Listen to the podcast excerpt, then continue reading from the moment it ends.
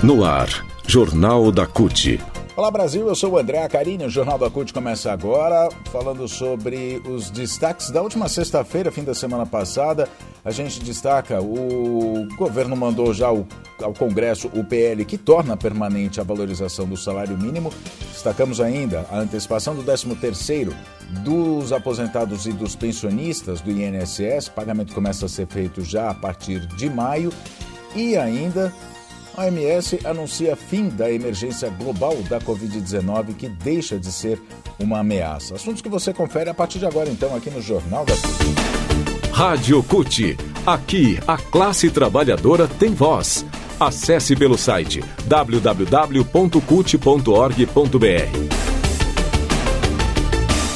Após o anúncio do retorno da política de valorização do salário mínimo feito por meio de decreto, o presidente Lula encaminhou ao Congresso Nacional o projeto de lei que, se aprovado, vai tornar permanente o reajuste do salário mínimo com ganhos reais acima da inflação todos os anos. O anúncio real, uh, o, anúncio, o, anúncio, oficial do aumento para R$ 1.320 esse ano foi feito já na segunda-feira, aliás, no domingo em rede nacional e na segunda-feira, no 1 de maio, unificado da CUT Centrais Sindicais no Vale do Engabaú, em São Paulo. Na ocasião, Lula também falou sobre a política de valorização do salário mínimo, o retorno dessa política. De acordo com ele, a valorização do salário mínimo é parte de um projeto do governo que busca recompor as conquistas perdidas pela classe trabalhadora ao longo dos últimos anos. O novo salário vale para trabalhadores da ativa, aposentados e pensionistas. Ele diz que é um aumento pequeno, mas é real. Né? É, e ponderou que durante os últimos seis anos o reajuste do valor do salário mínimo sempre ficou abaixo da inflação. Em entrevista ao portal da CUT, no dia 14 de abril, o ministro do Trabalho e Emprego, Luiz Marinho, já havia antecipado o retorno da política de valorização e que a notícia seria oficializada no 1 de maio, como foi. Ele reforçou à época que o retorno dessa política e seus moldes era um debate que vinha sendo feito com as centrais sindicais para que fosse definido o formato de reajuste, como vai ser reajustado o salário mínimo a partir dessa política de valorização. Ele disse ainda que o mais provável era que fossem adotados os mesmos moldes da política que foi implementada lá em 2004 e que perdurou até o golpe de 2016 contra a presidenta Dilma Rousseff. E essa foi a fórmula definida. O reajuste vai ser calculado com base na inflação do ano anterior, mais a variação do produto interno bruto, o PIB, consolidado de dois anos antes. Dessa forma, para 2024, o salário vai ser reajustado usado, usando o INPC de 2023, somado ao PIB registrado em 2022. A valorização do salário mínimo sempre foi uma luta da CUT. Lá em 2004, a CUT, com as demais centrais sindicais, em um movimento unitário, ela lançou a campanha pela valorização do salário mínimo. Nessa campanha foram realizadas três marchas conjuntas em Brasília, com o objetivo de pressionar e, ao mesmo tempo, fortalecer a opinião dos poderes executivo e legislativo sobre a importância social e econômica da proposta de valorização do mínimo. Também como resultado dessas negociações foi um acordo em 2007 de uma política permanente da valorização do salário mínimo. De 2003 até 2017, segundo o Diese, o ganho real, ou seja, acima da inflação, por causa dessa política foi de 77,01%. Mas a partir de 1 de janeiro de 2017, o salário mínimo era de, 937, é, de 937 reais. Uh, a partir de janeiro de 2017, no ano seguinte, já 2018, já não teve mais a política de valorização. Temer cortou, Bolsonaro também não voltou com ela e por isso o salário ficou congelado, digamos, né? não teve reajuste de acordo com a inflação com ganho real, uh, desde então do, do, do, do ano de 2018. E agora o governo Lula retoma essa política. Outra notícia também para os trabalhadores, em especial para os aposentados e pensionistas. O presidente Lula assinou na quinta-feira o decreto que determina a antecipação do 13º para aposentados e pensionistas do INSS. Assim como nos anos anteriores, o pagamento vai ser feito em duas parcelas. A primeira, 50%, em maio, começa a ser paga a partir do dia 25, e a segunda parcela, os outros 50%, no mês de junho, a partir do dia 26.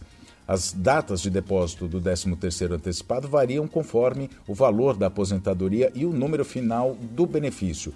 Para a primeira parcela, o calendário vai de 25 de maio até 7 de junho e para a segunda parcela, de 24 de junho até dia 6 de julho. Vai sair junto, na prática, né, sai junto com o pagamento que já é feito, né, já junto com o benefício quando é acreditado, já, já vem a metade do 13 terceiro. Essa antecipação, na verdade, é parte das medidas do governo para atenuar os efeitos da crise econômica foi deixada pelo governo de Jair Bolsonaro, que afeta em especial os beneficiários do INSS, já que a maioria dos 37 milhões de aposentados e pensionistas recebe apenas um salário mínimo como benefício. Sobre os valores a serem pagos, já incide o reajuste concedido pelo governo ao salário mínimo, que foi para R$ 1.320. Estão incluídos entre os beneficiários aqueles que tenham recebido neste ano, de, no ano de 2023, aposentadorias, pensões por morte, auxílios por incapacidade temporária, auxílios acidente e auxílio reclusão. Total dessa conversa toda, né, de, no, no que diz respeito à injeção de recursos na economia, o que é sempre bom, sempre positivo, é cerca de 62 bilhões e 600 milhões de reais. O governo estima que essa medida represente um aumento significativo de recursos circulando então na economia, em especial nas economias locais. Lula, nas redes sociais, disse: é uma boa notícia para os mais de 30 milhões de segurados do INSS. Antecipamos o pagamento do abono anual. Notícias. E agora a última notícia aqui no Jornal da CUT. A OMS, Organização Mundial da Saúde, anunciou o fim da emergência global de Covid-19. Isso foi na sexta-feira, dia 5 de maio, né, pode ser considerada inclusive uma data histórica para ser lembrada pela humanidade, porque marca oficialmente o fim da emergência global da Covid-19, que assustou o mundo, deixou milhões de mortos, sendo 731 mil no Brasil e trouxe prejuízos financeiros a todo o planeta da ordem de 3 trilhões de dólares. A alegria pelo fim da ameaça global foi comemorada por autoridades e usuários de redes sociais no Brasil, que celebraram, inclusive o Zé Gotinha, personagem símbolo da vacinação no país. A Covid-19 não é mais uma ameaça para a humanidade, mas tecnicamente não é o fim da pandemia, porque, pelas regras da OMS, não existe uma declaração oficial do seu final. O jornalista Shamil Chad, do UOL, inclusive disse na sua coluna que o regulamento sanitário criado pelos governos há quase 20 anos apenas permite que os cientistas anunciem o início de uma emergência global ou seu ponto final. Assim como da AIDS, a Covid-19 continuará a ter, a ter o status de pandemia.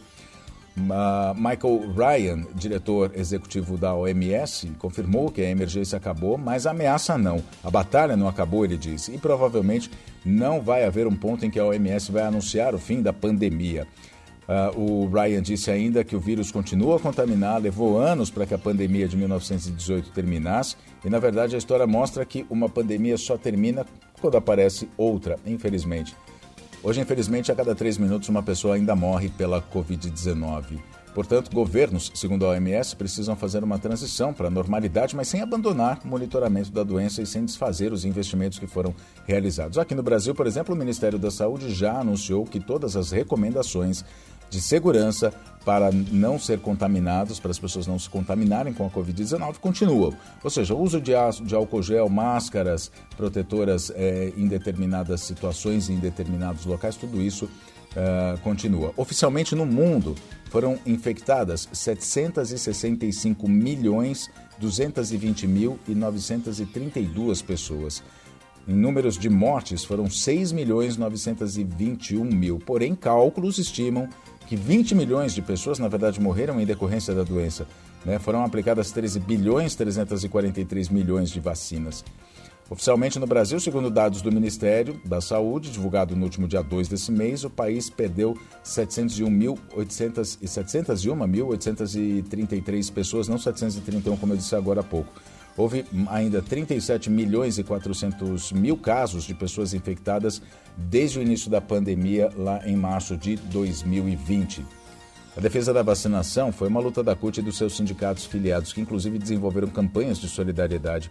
A época se deu uma mudança de comportamento. Né? As pessoas ficaram isoladas, em distanciamento social, passaram a usar máscaras, muitas acabaram adoecendo, inclusive com doenças é, psíquicas.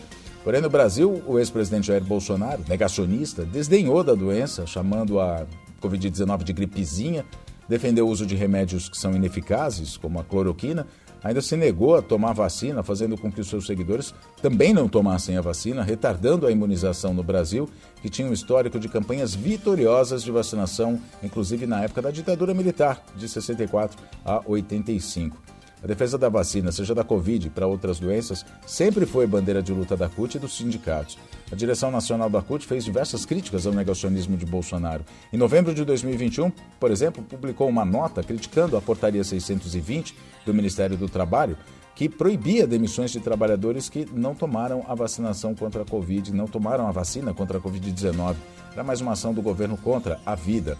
Em julho de 2021, bancários deram início à luta pela inclusão da categoria entre os grupos prioritários para a imunização. Outro exemplo foi do Sinergia CUT, que congrega sete sindicatos que representam trabalhadores das empresas de concessão de serviços de eletricidade e gás, assim como terceirizadas e distribuidoras por todo o estado de São Paulo, é, o Sinergia entende ser crucial, entendeu ser crucial a vacinação da categoria e pediu o ingresso dos trabalhadores no setor na lista de prioritários. A CONTAC CUT, Confederação Brasileira Democrática dos Trabalhadores na Indústria da Alimentação, chegou a lançar um manifesto pela vacinação, é, pela vacinação contra a Covid-19, uma campanha em defesa da vida, entre outros diversos exemplos. O Jornal da CUT fica por aqui. Muito obrigado pela sua companhia. Nós nos falamos na próxima edição. Até lá.